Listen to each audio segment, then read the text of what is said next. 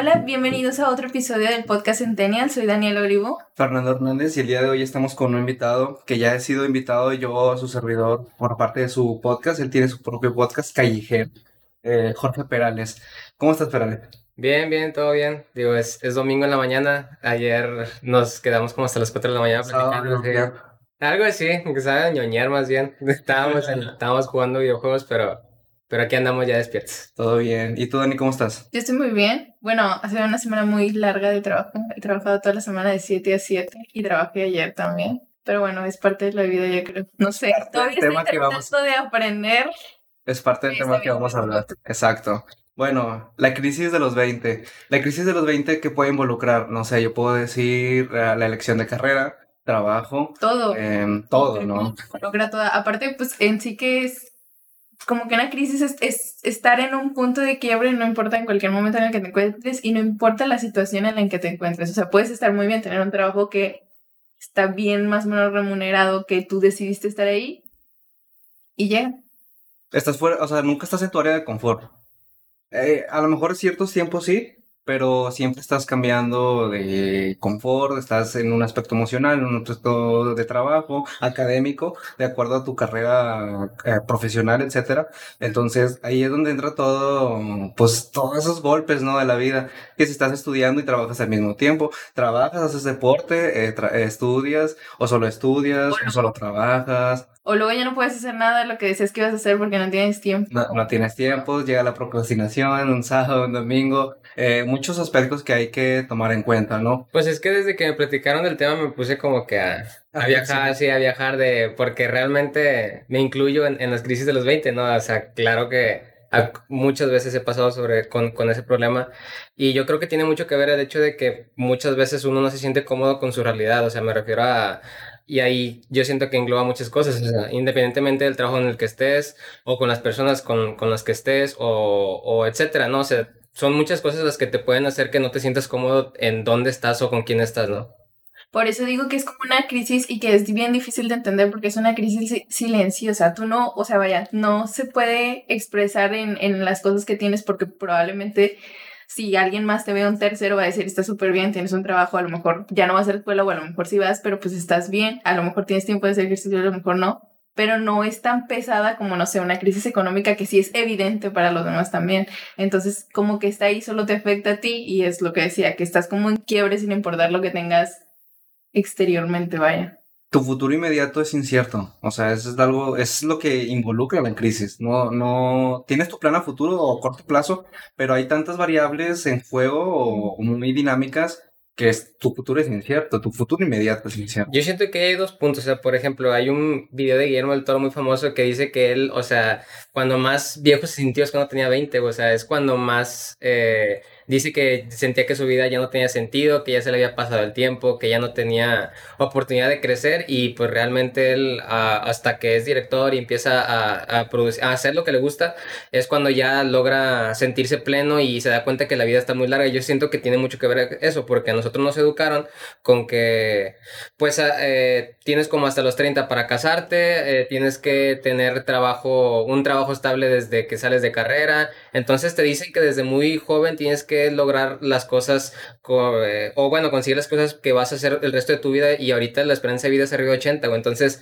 eh, realmente si nos ponemos objetivos, la mitad de la vida ni siquiera, ni siquiera hemos vivido, apenas estamos viviendo como un cuarto de la vida, güey, entonces nos dicen que tenemos que conseguir muchas cosas en poco tiempo y yo siento que eso es como que agobia, ¿no? Sí, ese objetivo de tener un carro, una casa, casarte, graduarte, eh, ya tener un trabajo muy bien, o sea, súper estable, eh, todo eso eh, involucra. ansiedad, o sea, pensar en siempre en el futuro, eso causa demasiada ansiedad y por eso ya no estás viviendo lo que deberías de vivir por estar pensando en lo que deberías de estar haciendo para poder tener lo que te dijeron que tenías que tener. Y, o sea, sí es cierto eso que dice de que, pues a lo mejor el, el estar pensando siempre en el futuro sí nos hace creer que, está, que ya no tenemos nada, que la vida no tiene sentido porque no estamos obteniendo lo que a lo mejor otras personas obtenieron más rápido en su momento pero pues la curva de aprendizaje de la vida es bien diferente para todos. Y ahí es donde entra el que no son carreritas, o sea, cada uno cumple sus objetivos a su debido tiempo, ¿no? A su debido control de las cosas, etcétera. Yo me voy a casar, no me voy a casar, voy a tener hijos, no voy a tener pareja, incluso, eh, o sea, desde una pareja no, emocionalmente estable, típico, y ya un trabajo, o tengo dos trabajos, o solamente me dedico a estudiar, o un hobby, o o sea, todo, también contextualizando en el lugar en el que vivimos, o sea, hablando en Monterrey, de acuerdo estás terminando la carrera. Sí, yo creo que dentro de tus oportunidades vas eligiendo eh, a qué dedicarte. te refiero a que a lo mejor también existe la presión por el contexto en el que vives. O sea, no estamos en Ciudad de México donde ah, encuentras a gente a lo mejor de 35 años que ni siquiera tiene una pareja estable. Estás en Monterrey donde todavía como que es un rancho, la realidad, es, es un lugar de muy catolicismo por la parte de Monterrey y de San Pedro. Entonces también es, acabas la carrera y no sé, en unos tres años ya estás buscando una casa y ya estás buscando a alguien con quien casar. Y por ejemplo, o sea, eh, antes de venir, o sea, me, aventé varios de los capítulos que hicieron y, el primero que hablaba sobre carreras universitarias, que, que hablaba sobre, pues, o tomar cursos o, o, o tomar la carrera como tal, ¿no? Entonces, pues yo siento que también el problema es que, y ahorita lo habíamos platicado antes de empezar a grabar, o sea, como que muy joven, y es por lo mismo también, por el contexto y porque nosotros, al menos aquí en Monterrey, vivimos a la carrera, como que nos hacen eh, a tomar responsabilidades o elecciones muy importantes a muy temprana edad, y era lo que ahorita venimos diciendo, o sea, cada quien va a su ritmo, y el problema es que, al menos aquí, la prepa es de dos años, y a los 17 años tienes que estar eligiendo ya tu carrera profesional, a lo que se supone que te vas a dedicar toda tu vida, y hay veces en que uno elige solamente porque le están, lo están presionando y no sabe si realmente te gusta. Eh, cada vez son más técnicas las carreras, entonces cada vez es como que esa sensación de, de como que falta de pertenencia, ¿no? O sea, por ejemplo, yo soy licenciado en ciencias computacionales y yo de chiquito no soñaba con programar, o sea, ni siquiera sabía que era programar, ¿me explico? Entonces, como que esa falta de humanidad en las actividades que hacemos actualmente, ah, yo siento que hace que uno como joven pues no pueda visualizar eh, lo que se va a dedicar, sí, exacto. Sí. no, y aparte sí es cierto, o sea, realmente las carreras que son buenas en, bueno, que se, se catalogan como que son buenas aquí en Monterrey, son carreras que son muy prácticas, o sea, dejamos de lado todas las eh, ciencias sociales y todas las humanidades para dedicarte a una ingeniería, una licenciatura que tenga unas matemáticas exactas, y eso también hace que desde niños te sientas que si no eres bueno en esa área no vas a ser bueno en ninguna otra porque ya te dijeron todo el tiempo que si estudias una carrera no sé de música, artes y todo eso, no vas a tener un buen trabajo. Te iba a ir mal. Entonces, pues es que es que toda esta elección de carrera sí es sí es importante porque bueno, no uno entiende o, o, entiende esa parte de las personas de que si eliges carrera y te equivocas y quieres cambiar, estás mal también.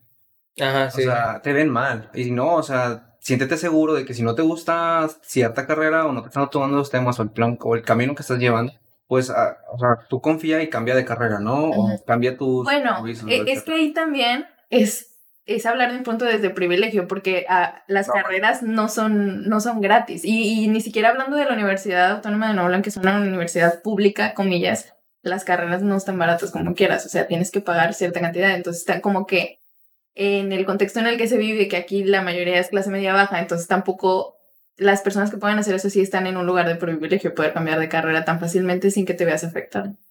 Porque también es eso, o sea, no puedes hablar desde un punto de privilegio, porque esto sí es un punto de privilegio, cambiar de carrera sí es algo que sí se tiene que hacer porque realmente es algo que se necesita y estás muy joven y necesitas conocer para saber qué quieres hacer y a qué te quieres dedicar pero al menos aquí, aquí en el contexto en el que se vive, tal vez si las universidades fueran mejores en el sistema educativo y aprovechasen más desde la prepa para decirle a las personas a qué dedicarse, pues esa situación a lo mejor se aplicaría. Y es lo mismo que, que ahorita decíamos, o sea, el hecho de que o sea, la gente está apurada por terminar algo. O sea, al momento de empezar es como que no, o sea, ya la chingada si no me gusta, no. O sea, lo tengo que acabar. O sea, lo tengo que acabar porque después o es entrar a otra carrera y son, es invertirle otros cuatro años, cuatro años y medio, cinco años. Y es volver a empezar. Y, o sea, es, el trámite es demasiado, como que demasiado tardado, como que para uno realmente se tome la decisión de que no, sí, voy a volver a empezar. Mucha gente, bueno, yo siento que en general la gente batalla en volver a empezar. O sea, si a algo no le gusta volver a empezar, eh, le cuesta mucho y cada cada vez, conforme va avanzando la edad, le cuesta más porque siente que los, lo que ya invirtió de tiempo es dinero y tiempo tirado a la basura. Sí, ahí está la variable tiempo, que ya, bueno, lo podemos tomar en cuenta, que ahorita queremos, no sé, no es como comernos el mundo, pero si quieres realizar muchas actividades, ¿no? Quieres hacer esto, aquello, X o Y, Pero es Y, que y con el tiempo siento que se va reduciendo por los gustos y, y Pero es que- cosas. creo que, que lo que tú dijiste de comerte el mundo y hacer todo lo que queramos hacer en, el, en este momento es porque, bueno, al menos yo lo pienso así. Yo no quiero estar a mis 40 años trabajando para una empresa y trabajando para alguien más. O sea, sé que no quiero eso. Entonces, ¿qué voy a hacer? Voy a arriesgar mis 20 años para no poder hacer eso, porque ya a los 40 no quiero estar trabajando para alguien más. Y, y yo supongo que la mayoría de esta generación no quiere hacer eso. Por eso la mayoría de esta generación ya ni siquiera busca una entrevista de trabajo, porque aparte que los sueldos son mediocres,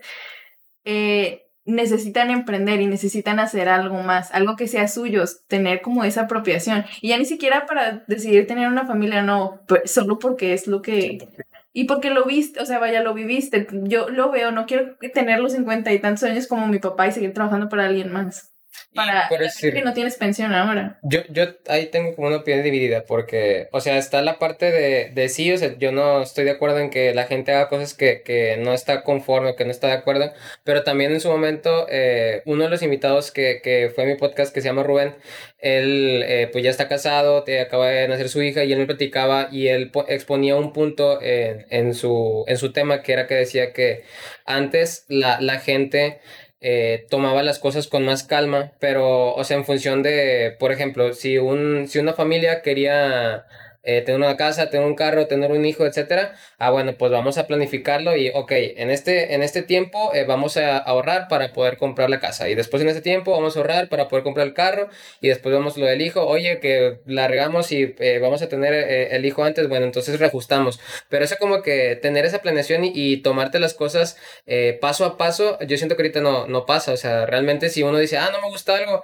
que es mucho de lo que se quejan de Millennial, de, ah, bueno, no me gusta algo, pues a la fregada. Y a lo mejor ese algo que no te gustaba eh, tenía ciertas oportunidades o tenía ciertas ventajas o tenía ciertos beneficios que más adelante se pueden usar. O sea, hay veces en que hay males necesarios. No me gusta decirlo así porque pues, no, no, no me gusta el, el concepto, pero yo siento que también hay males necesarios que hay cosas que hay que soportar cierto tiempo para después poder tener recompensas eh, mayores o poder alcanzar objetivos que realmente sí te gustan. Pero ese crecimiento personal es el que te ayuda a madurar Ajá, sí, sí. tu vida, o sea, y el evitarlos creo que crea a lo mejor un vacío en el que siempre vas a estar mejor, a mejor cambio de, de aspecto, ¿no? O cambio de o trabajo, cambio de esto, cambio. Por eso siento que a lo mejor se nos cataloga como la generación de cristal, Pues, que como no te gusta algo, ah, pues cambio. pero yo estoy, Y estás en con derecho. No, no, yo, yo entiendo, hay muchas, muchas opiniones en cuenta, ¿no? En, en- en el choque, pero si, si siempre estamos cambiando, pues sí es una, una mala costumbre. O sea, pero es que puedes cambiar, porque antes nadie cambiaba. Antes sí, la gente se iba por lo seguro. Y sí, en parte a lo mejor sí estamos creciendo más rápido de lo que crecía la gente, pero sí creo que a lo mejor estamos más administrados que lo que estaba la gente de antes. No creo, yo siento que hay, yo siento que hay más cosas que hacer. O sea, no creo que sea tanto la administración, me refiero a que antes no había tanta, pues, por ejemplo, redes sociales, no había tanta competencia, o sea, no había tanta eh, globalización, o sea, no había tantas cosas que sea, hacer, ¿sabes? No, no había eso, pero eso también era un factor bien grande. Entonces, porque ahora ya nosotros no es que lo queramos, es que ya lo tenemos y tenemos Exacto. que aprender a vivir con Tenemos eso. que hacerlo. Entonces, hay que aprender a vivir con eso, pero pues antes también, ¿cuánto era lo que se tardaban en tener un hijo? A los 20 años ya tenían uno, tenían dos a los 23. De ahorita todavía hay gente que a los 23, 24 ya tiene dos hijos. Y yo creo que ahorita la mayoría no quiere tener hijos y no quiere tenerlos al menos a partir de los 30 años. Ese es un rango de 20 a 30 años, que son 10 años, donde ya puedes hacer lo que tú quieres hacer, renunciar y cambiar de trabajo tan fácilmente porque tienes la seguridad que solo tienes que mantenerte a ti. No tienes que mantener no involucras a un tercero. Que puedas afectar. Por eso sí, estoy a favor del cambio, estoy a favor de que se cambien de trabajo las veces que se quieran cambiar, porque mientras no tengas una familia o algo seguro a lo que tengas que mantener, puedes hacerlo, porque si decides ya tenerla, ya ser consciente de que lo vas a hacer, ya vas a vivir para alguien más. Por eso también creo que la paternidad y todo esto es, es algo que se tiene que planear. Planearse y ver a futuros y tener visión de que quiero tener dos hijos, ¿dónde van a ir a la escuela?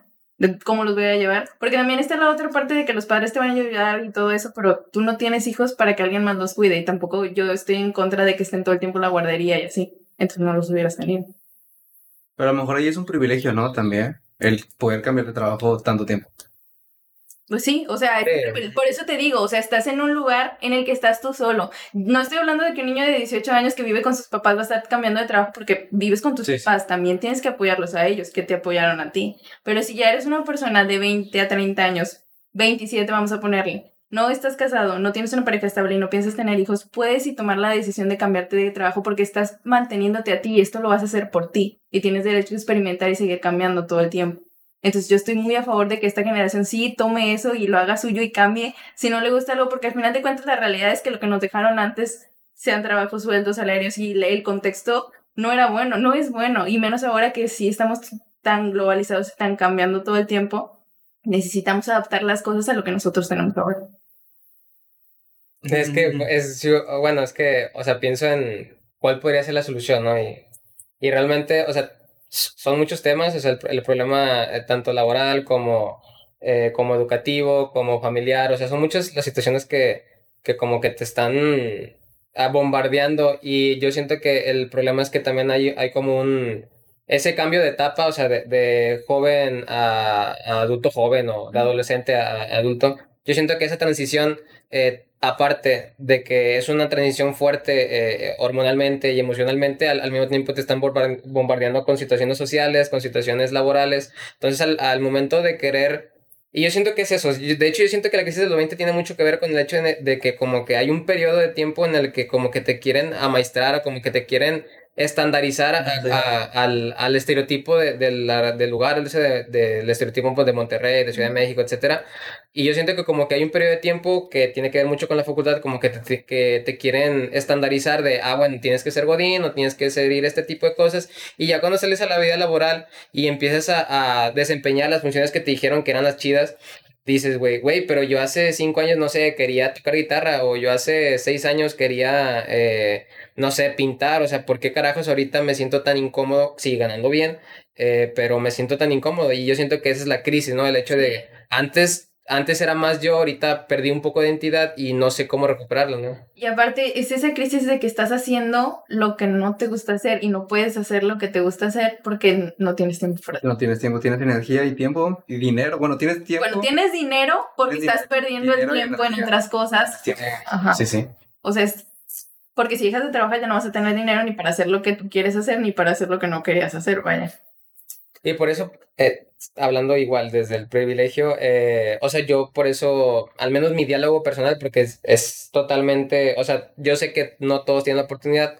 Eh, cuando logras capitalizar tus, tus hobbies, por ejemplo, o sea, es algo que yo que yo comparto mucho, que, o sea, a mí me gusta, por ejemplo, tocar guitarra, en su momento tenía que tocar en los camiones para poder conseguir dinero, entonces solucionaba la parte del trabajo con el hobby, ¿no? Eh, o sea, como que lugar, esos, esos puntos eh, donde se conectan las, las, situaciones, o sea, para que puedas conseguir dobles de beneficios haciendo eh, una sola cosa, ¿no? Como que hacer el tiempo efectivo, de que quieres lograr algo, pero también te gusta algo, busca un, un punto donde se pueda capitalizar o busca un punto donde puedas aprovechar al máximo esas situaciones para poder, eh, pues, sigue siendo hacer más eficiente el tiempo y a, la vez obtener más beneficios.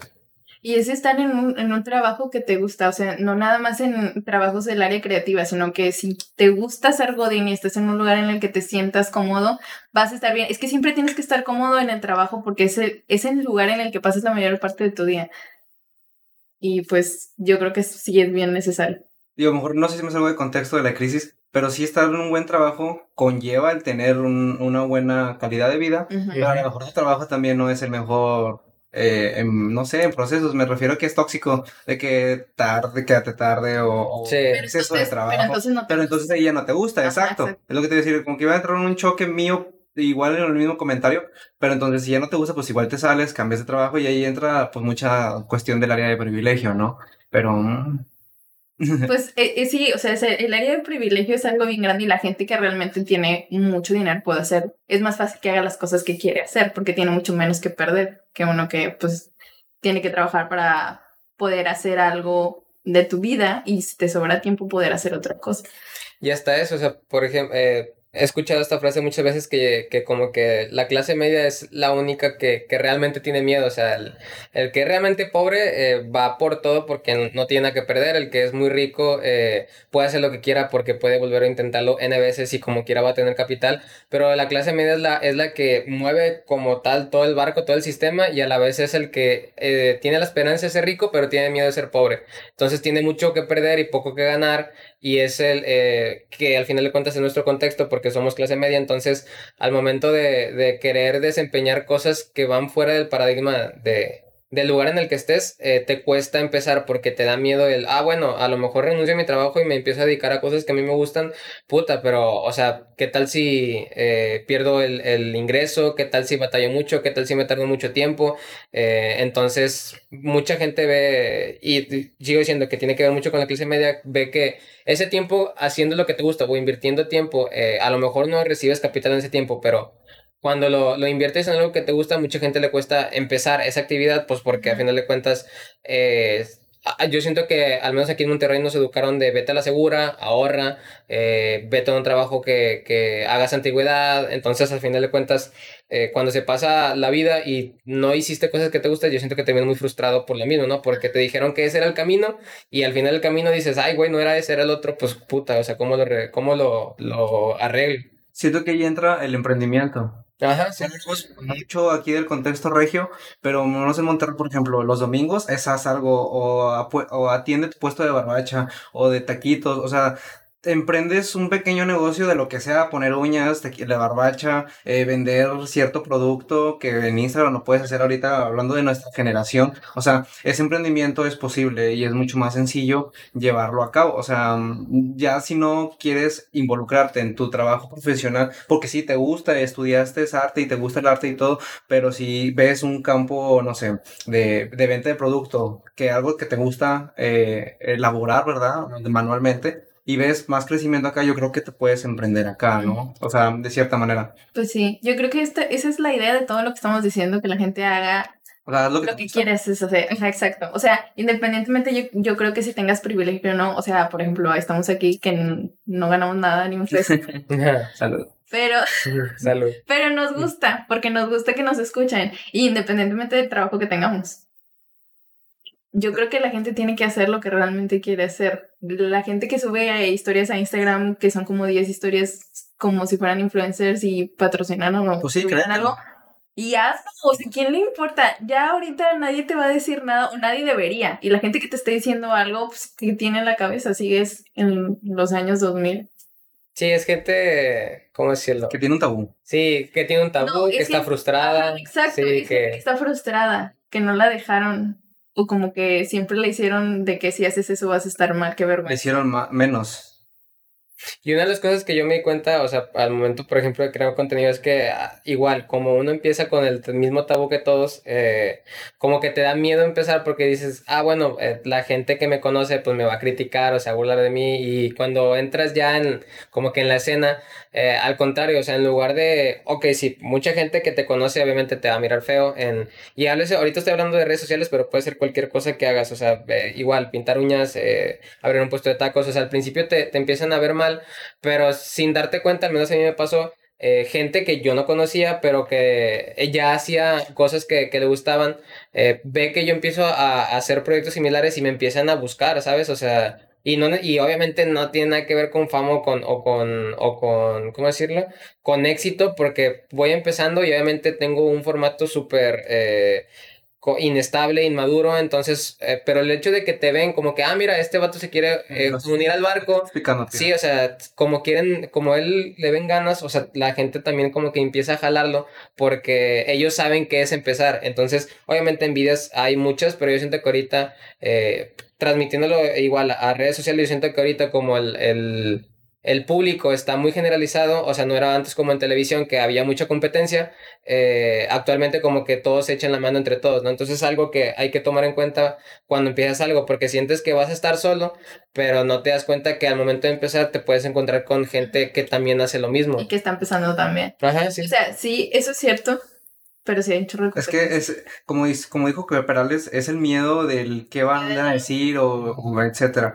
Y, y lo que voy a contextualizar ahorita, no siempre en una peda, oye, ¿qué, qué pasa si hacemos este negocio? No sé qué es. Ah, sí. Hay, ha habido mil y un millón de ideas en toda la historia de la humanidad de que, oye, ¿qué te parece si hacemos esto? Y ya quedó ahí en la peda, ¿no? Por ejemplo, Dani y yo eh, oye, vamos a hacer un podcast y quedó la idea en una peda. Pero, oye, ya después otro día, oye, lo vamos a hacer, ¿qué onda la dinámica? Este, que micrófono, que audio, que lo que tú quieras, ¿no? Y, y ya efectuamos ese paso de reunirnos, grabarlo, editarlo y subirlo. O sea, ya es el primer paso para empezar a, hacer... Y empezó... Empezó horrible, la verdad. Pero no salió.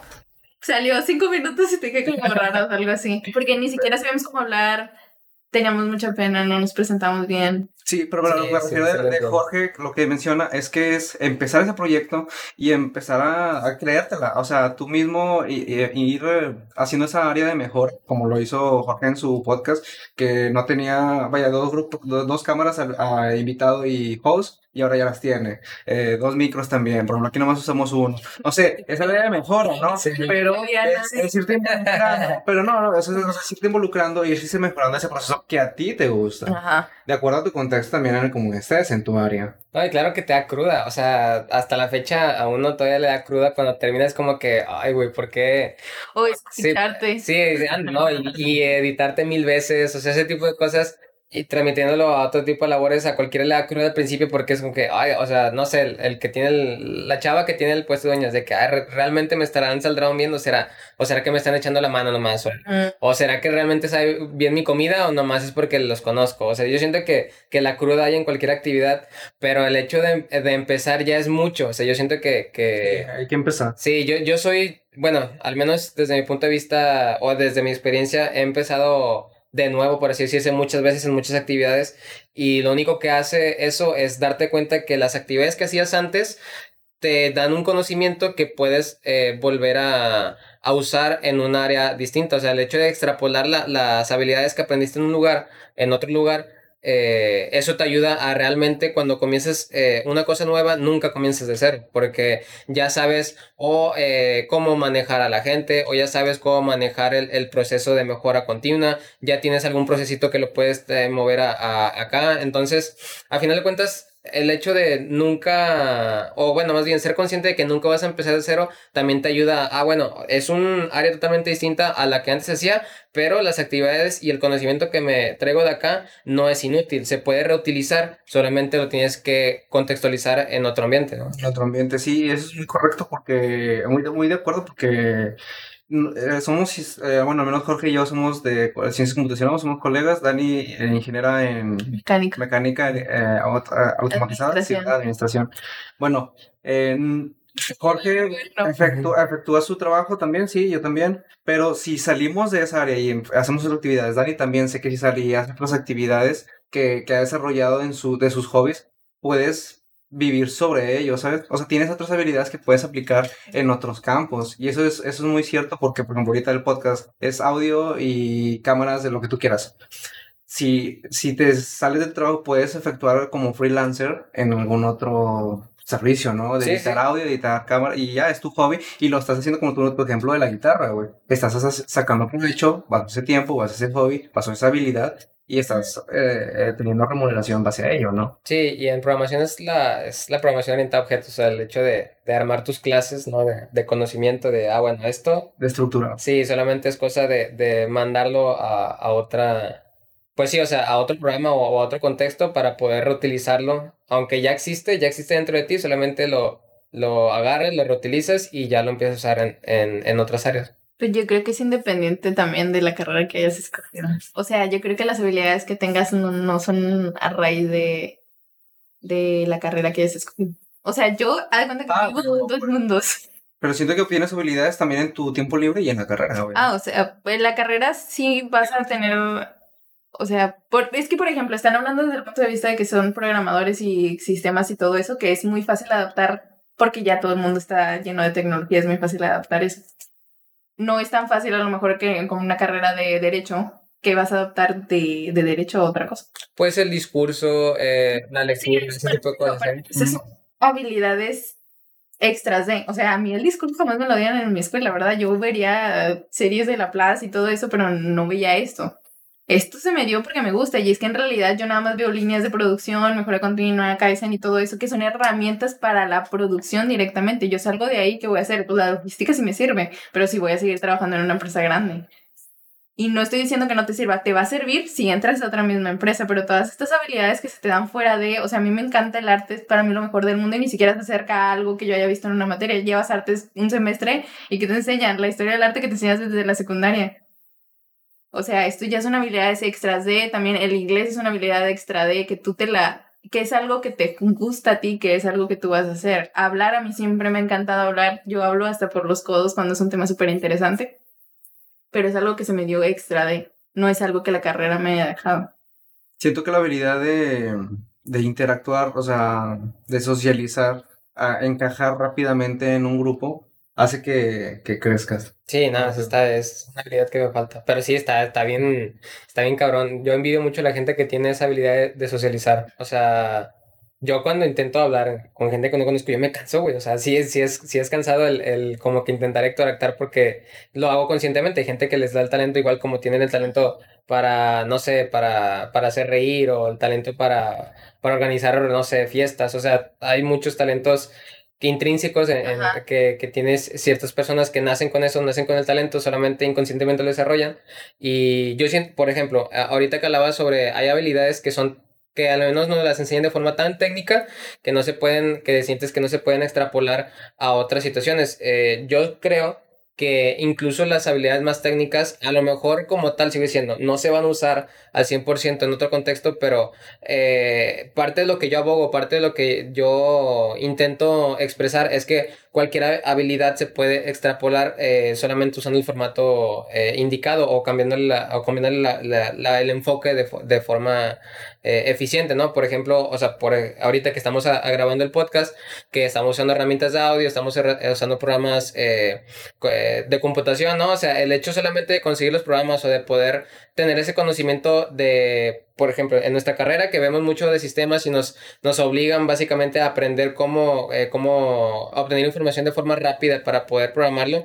O sea, por el, eh, el programa de, de edición, por, en, en este caso, yo lo aprendí de la misma forma que aprendo un lenguaje de programación, sé cómo buscar la información, sé qué googlear, sé qué videos ver, entonces rápido puedo obtener la información porque esa habilidad me la está dando mi carrera. Entonces, igual, eh, eh, herramientas de logística, por ejemplo, yo siento que se podrían, eh, a lo mejor sigue siendo, no lo puedes transportar como tal a otra situación de, ah, bueno, pues no estoy en una empresa grande, pero a lo mejor tus habilidades de logística se pueden aplicar a tus procesos personales para poder eficientizar tu, tu día o, o, eficientizar la forma en la que ves las cosas, en la que haces las cosas para poder hacer cosas que te gustan, pero usando herramientas que ves en las carreras. ¿verdad? Sí, o sea, sí, y eso sí es cierto, pero creo que a lo mejor, y volviendo al tema de lo que estábamos hablando de que tener la, como que la habilidad social para poder comunicarte y así, yo creo que es algo que la universidad, al menos la uni, no la da y no es una materia tan importante o no es parte de... Porque sí te dan clases de que de ética, coco y todas esas tonterías que la realidad las das malísimas, ¿verdad? Porque sí es un libro que es malísimo también.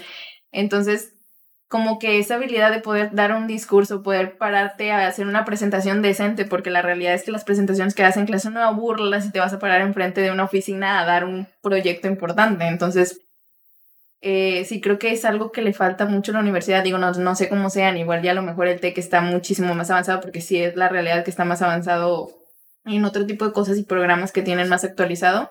La UDEM la, no conozco, no sé cómo esté, la UR tampoco, pero al menos sé que en la UNI, que es el lugar en el que nosotros sí te enseñan súper práctico y teórico y todo lo que tienes que hacer para ser un buen ingeniero, un buen licenciado, pero en habilidades humanas yo creo que no está muy bien. Yo creo que es algo que tú te ganas y es algo que también viene de lo que decías, que hay gente que nace con ese carisma de poder adaptarte a las diferentes situaciones. Yo soy una persona que no se adapta tan fácil, pero pues yo creo que es algo que también debe... Intento. No, es que ni siquiera lo hago. o sea, no. Pero yo siento que sí. Bueno, vaya. O sea, no eres, o sea, eres penosa a lo mejor, pero te arriesgas y sabes que que, que, puedes entablar una conversación. Es que soy una persona muy desinteresada realmente. O sea, si la plática está buena, puedo aportar, pero realmente sí como que me importa saber quién, cómo tuvo tu día, pues no, no es... Vaya, pero yo, yo puse el punto de la conversación, el saber interactuar con las personas, porque en el trabajo es algo pues muy esencial. A lo mejor no vas a socializar, no vas a platicar en el trabajo, por ejemplo, ahorita en el home office, no es como que te pongas a chatear con cualquier persona ahí de, del, del chat de tu trabajo, sino que simplemente el cómo pedir las cosas y en una llamada, en una reunión virtual, pues el cómo dirigirte, etcétera, eh, eh, ya es mucho más, a lo mejor es difícil. Correo, ¿cómo escribir un correo? Que se vea decente, porque hay gente que todavía en empresas grandes escribe un correo que dices que esto es me lo acaba de escribir mi hermana y me lo mandó, o sea, bien mal redactado, no se ve profesional, pero eso no te lo enseña la escuela. Es que los temas, ¿cómo decirlo? Como que los temas de burocracia están bien desactualizados, al menos en, en la escuela en la que estuvimos. O sea, por ejemplo, las cosas de, de del SAT, por ejemplo, el... eh, Economía. Excel, güey. Deberías tener una clase de Excel, o bueno, yo creo que sí, hay, creo que industrial sí les da una clase de Excel, o al menos yo nunca la tuve. Todo lo que aprendí me lo copié de otro Excel que estaba y ya ahorita las fórmulas y ahí las haces y haces la lucha. Y porque existe internet.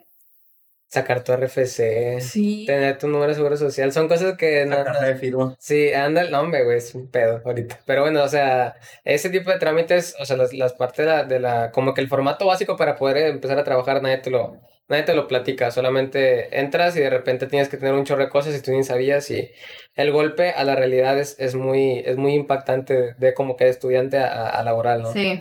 No, y aparte que siempre pensaste que, ay, sí, ya voy a dejar la carrera, voy a tener un trabajo donde salgo a las 4 o 5 de la tarde y ya voy a ser feliz, puedo ir al gimnasio y puedo tener cosas. Y no es cierto. O sea, la realidad es que es bien raro que tengas tiempo. Y eso también yo creo que es un choque bien grande que nadie te dice que va a pasar. Por ejemplo, a mí algo que me que tengo en mente, no es que me incomode o que me cause mucha ansiedad, bueno, un poquito, porque lo, porque lo tengo presente, ¿no?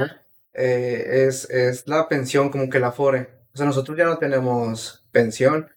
O sea, o sea, ahorita sí ahorras y todo y tienes tu colchón, pero ¿qué te dice que vas a tener eso en, no sé, en mi rango de vida, no sé, en 40, 50 años, ¿no? Y te jubilas y, y ¿de dónde vas a tener ingresos? Pero es que pues, ya no estás buscando jubilarte tampoco. Pues no lo que lo busques, sino que simplemente a lo mejor, o sea, imagínate, o sea, dentro de 50 años yo ya estoy buscando, no sé, el- una estabilidad económica.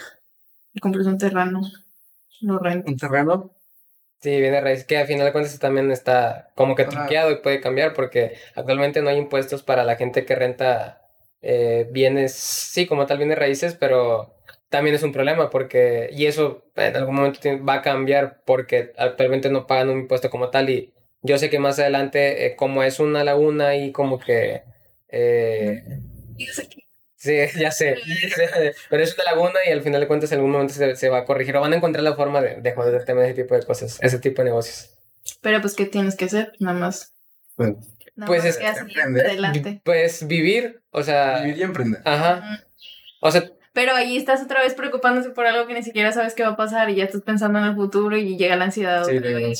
sí, eso, eso decía como que vivir, o sea, me refiero a que está muy padre planear y está muy padre tener como que ese tipo de, de cosas en mente porque en, en lo personal también los tengo, o sea, incluso eh, en algún momento también cuando estaba eh, viendo a qué me iba a dedicar y demás, sí le pregunté a, a la gente que me asesoraba de que, oye, ¿tú qué empiezas a hacer en 30 años cuando estás en una empresa privada, ya, ya no te dejen de con, ya te dejen de contratar? Y sí me dije de que, igual, Chile, no sé, o sea, no, no he pensado tan, tan a futuro. Y ahí fue cuando dije, bueno, si tener un trabajo estable no es seguro y, te, y hacer algo que me gusta tampoco es seguro, pues mejor disfruto el, el, el camino en lugar de, de preocuparme por tener algo estable cuando al final también van a terminar sin, sin dejándome sin algo en que, con que sostenerme, ¿sabes? Y eso sí fue lo que te dejó la pandemia también, que nada es seguro, no importa qué tan seguro creas ese trabajo, no lo vas a tener. Y también que no puedes estar pensando, puedes estar teniendo metas a corto plazo porque tener objetivos te hace ser una persona buena, o sea, es decir, a final de mes voy a tener tanto dinero y qué chido que lo lograste y que vas a ir aumentando tus metas, pero vas a aumentarlas a corto plazo.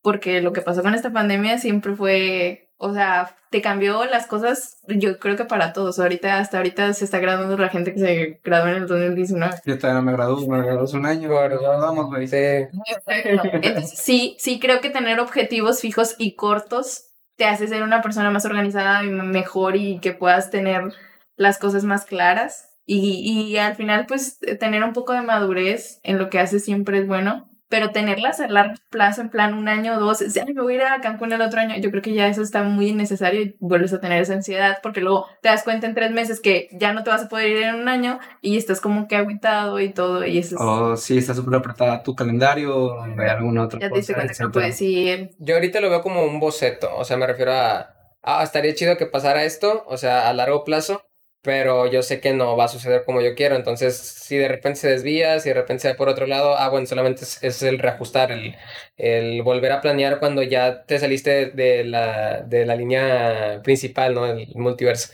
Entonces, solamente es como que tener el boceto presente de que aquí quiero llegar, eh, ¿cómo voy a llegar? No sé. o, o bueno, sí tengo una idea de, pero si pasan situaciones dentro de que no estaban planeadas, solamente es reajustar para volver a alinear o para volver a, a seguir dentro del- objetivo principal, ¿no? Después de un corte, regresamos. Eh, bueno, voy, ya para ir cerrando nuestro episodio, voy a leerles un, vaya, unos puntos, cuéntenlos y si se identifican, están en la crisis de los 20. Muy bien. Eh, primer punto, eh, tener la necesidad de establecer un vínculo emocional de tipo romántico de larga duración o estabilidad. Cuéntenlo, sí o no, nomás cuéntenlo. Segundo punto, sentimiento de no ser lo suficiente bueno Lo para haber encontrado un trabajo. No, cuéntalos. Sí, o sea, no. Ah, te voy a. Sí. No, o sea, tú al final Sí, pinche- Ah, bueno, sí, sí, sí. Ah, bueno, si quieres, necesidad de establecerla, ¿tienes? ¿Eh? Sí, no, ¿Qué? La Necesidad necesidad de de establecerte como que Ah. relacionalmente, ¿no? sí. Si tienes esa Sí, necesidad, más, sí, sí, sí.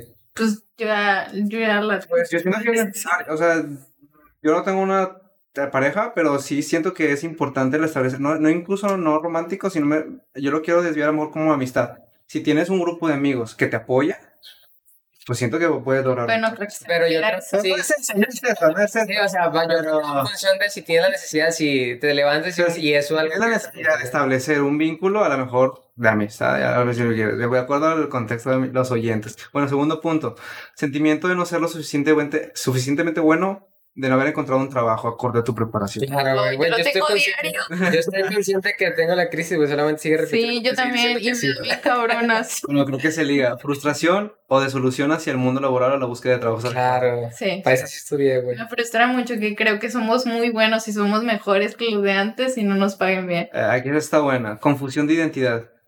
¿Están confundidos con su Ah, identidad? ¿Y mi identidad? No, yo sí sé. No, sí, ese sí. O ese sea, sí, muy sí bien. sé, sí estoy loca. Pero, pero sé que soy y sé que tengo que trabajarlo.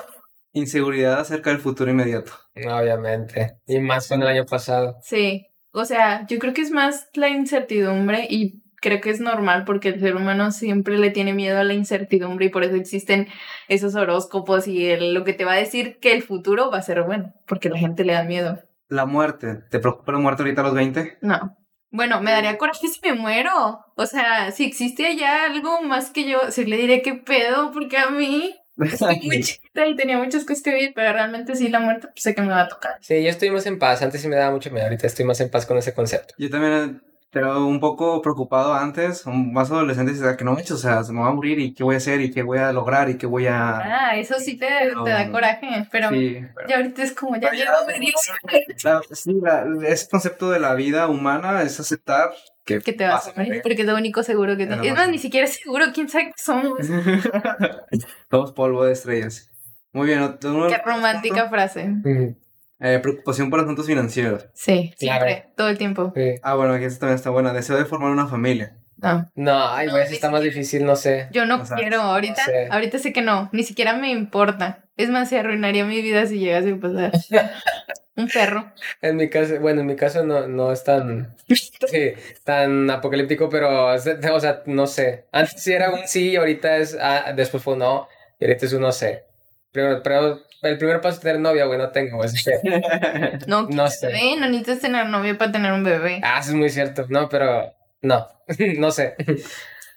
que te da nostalgia la vida de antes, o sea, Sí. la Ah, güey, totalmente, güey, totalmente. Sí, que te, te dan ganas de regresar, que no tengas tantas responsabilidades. Sí, no, en la secundaria, cuando llegó un momento, me estaba acordando con mi, mi hermana, porque ahorita ya la verdad no sé es- cómo se vivan los chavos ahora de la secundaria, pero llegó un momento en el que todo el mundo, como que estuvo este auge de que a todo el mundo le gustaba leer, estaban las, Har- la saga de Harry Potter, estaba The Hunger Games en el cine, también todas estas que salieron como Percy Jackson. Yo creo que era un muy buen momento donde la gente no se preocupaba por Sí. muchas cosas. Incluso yo he escuchado playlists de que los 2000, los 2010, y era muy buena música. Sí, sí, sí, era gran Sí, música. tú escuchas una canción y como que sí te trae recuerdos de algún momento de cuando la escuchaste, ¿no? Pero bueno, estos puntos fueron los que habrán sido identificados. Bueno, si ustedes hicieron el ejercicio, espero que también lo hayan hecho. Entonces, pues bueno, cerramos el episodio con, con este tema, la crisis de los 20. El ejercicio, aprendan Excel, aprendan inglés. Y hagan lo que quieran hacer, no le hagan caso Fernando. Si tú no quieres aprender Excel, bueno, deberías, pero si no, y si no lo necesitas en tu vida porque ya estás bien ubicado qué vas a hacer y qué quieres hacer, Oye, el Excel tiene el secreto de la vida y no lo sabemos manejar. Bueno, también sí, o sea, Bueno, o hay que sacar RFC, hay que sacar RFC con homoclave, hay que sacar el número de seguro social y hay que sacar que eh, tu firma, güey. O sea, no es de aquí a- No sé qué es. Y hazlo todo lo que te gusta. Pues bueno, nos acompañó el día de hoy Jorge Perales. Eh, ¿Quieres recomendar tus redes sociales? Tu podcast. Sí, eh, eh, bueno, primero el podcast se llama Callejero, está en Spotify y en YouTube. Ahí hablo con gente que básicamente se dedica a lo que le gusta. O sea, ha ido raperos, DJs, eh, gente que emprende. Ah, incluso hace poquito, no sé si cuando salgo esto va a salir, pero también eh, ya llegó un amigo mío que es el padre Rafa. Ah, mucha, mucha gente de, de muchos rubros, o sea, se, eh, ahí expone su idea de por qué le gusta, por qué hace lo que hace eh, por qué le gusta y por qué vale la pena. Porque ahorita lo hablamos y eso creo que es algo que, que se me pasó como que recalcar que muchas veces, como vamos con la idea del dinero, mucha gente es como que no, es que tengo que tener dinero para hacer lo que me gusta y hay veces en que no ocupa, bueno, de hecho yo soy... eh, partidario de que no ocupas ser millonario para ser feliz, ¿sabes? O sea, si haces lo que te gusta y ganas lo suficiente para poder mantenerte, está con madre, ¿no? Al menos desde mi punto de vista. Ser A lo mejor un comentario chiquito, a mí me es donde entra la pirámide de Maslow, ¿no? Ajá, sí, sí. No sé, un techo, comida, donde dormir, salud. O, Suficiente. Entonces, tienes lo que a ti te hace feliz, yo creo que. Sí, exacto, güey. estás, estás pleno en esta vida. Muy bien. Pero bueno, sí, o sea, Callejero Podcast, eh, Spotify y YouTube, en Instagram y en Twitter estoy como Jorge-Pera6, en TikTok como Jorge-Pera6 también, en Facebook y en YouTube mi canal y mi página es Jorge Perales y en Twitch como Nahuel7, güey. Muy bien, como quiera, coloco un link de referencia a todos sus links. Sí. Sí, tengo Pero grandes... como quiera tu link, tu podcast de YouTube o de Spotify, como quiera lo podemos ligar rápidamente. Ajá, Aquí- sí. Aquí en Callejero, lo repetimos, Callejero tanto Spotify y en YouTube. No creo que sea muy difícil encontrar. No, no, no, ya Sí no. sale, ¿va? El algoritmo ya, el Es algoritmo más, más, más sencillo, súper bien.